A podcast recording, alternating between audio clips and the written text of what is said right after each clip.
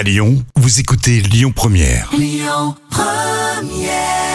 Le cœur de votre matinée sur Lyon Première. Merci de nous écouter. Vous êtes peut-être au bureau, vous avez repris. Hein, il y a moins de télétravail. Hein, c'est vrai, on en parlait ce matin. On le sent côté trafic. Donc là, c'était Francis Cabrel, bien sûr. Les petits plats de Camille. Allez, c'est parti. Les petits plats de Camille. Oh bah c'est très simple. Que faire Camille avec un bouillon cube Ben voilà, vous le posez, vous le mangez. Non.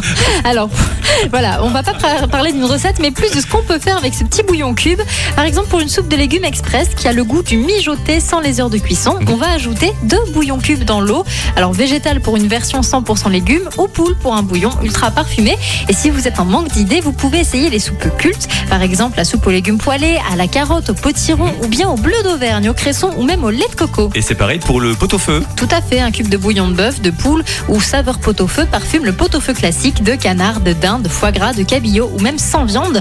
Et pour vous faciliter encore plus la vie, préparez-le en cocotte minute. Là, c'est le gain de temps assuré. Alors cette astuce vaut pour tous les plats mijotés. Pour un litre d'eau, vous ajoutez un ou deux cubes de bouillon de votre choix. Blanquette de veau, blanquette express au poulet, navarin de lapin, bœuf bourguignon, ragoût de lentilles, curry de poulet, goulash, ossobuco, cotagine. Tous ont le goût des plats qui cuisent depuis la veille. Les petits plats de Camille sur internet rmn.bzh et l'appli bien sûr. Le trafic.